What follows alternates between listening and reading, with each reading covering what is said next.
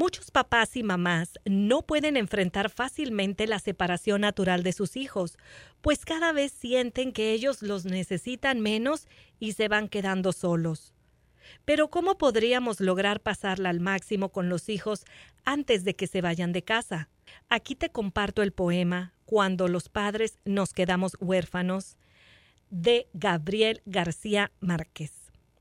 Llega un momento en que los padres nos quedamos huérfanos de nuestros hijos.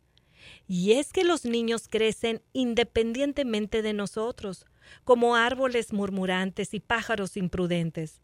Crecen sin pedir permiso a la vida, crecen con una estridencia alegre y a veces con alardeada arrogancia. Pero no crecen todos los días, crecen de repente.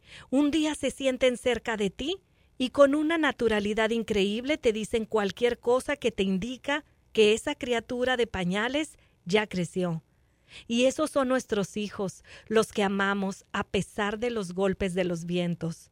Ellos crecieron observando y aprendiendo con nuestros errores y nuestros aciertos, principalmente con los errores, que esperamos no se repitan. Hay un periodo en que los padres vamos quedando huérfanos de los hijos.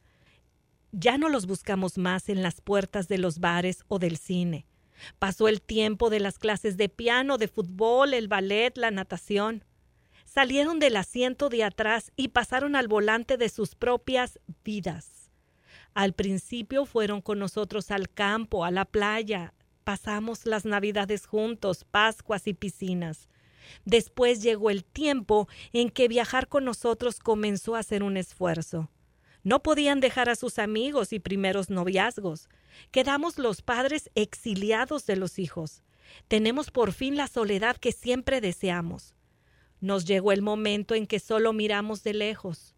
Oramos para que escojan bien en la búsqueda de su felicidad y conquisten el mundo del modo menos complejo posible.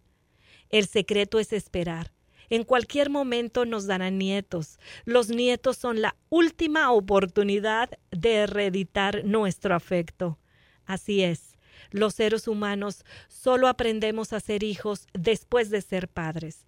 Solo aprendemos a ser padres después de ser abuelos. En fin, pareciera que solo aprendemos a vivir después de que la vida se nos va pasando. Disfrutemos de nuestros hijos en cada una de sus etapas mientras duremos vivos.